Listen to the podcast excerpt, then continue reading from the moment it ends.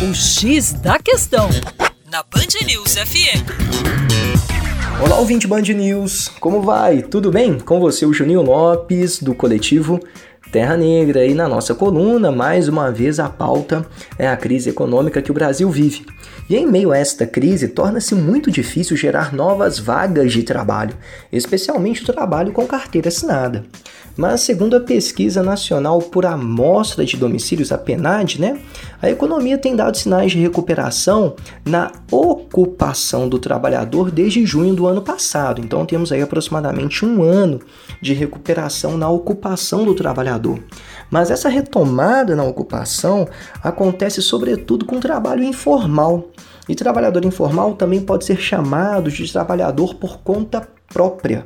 E vale destacar aqui que o por conta própria é diferente do autônomo, já que o autônomo paga devidamente seus impostos trabalhistas, não é isso?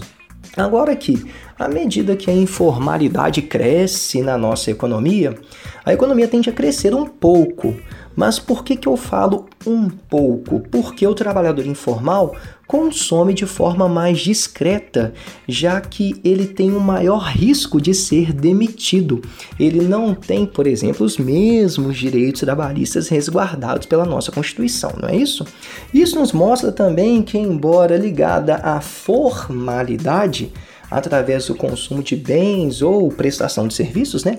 A informalidade, o trabalhador por conta própria, a economia informal, não aquece tanto a economia, devido a essa dificuldade que eu falei de consumo. Além disso, esse mesmo trabalhador não vai gerar a mesma arrecadação de impostos para o governo.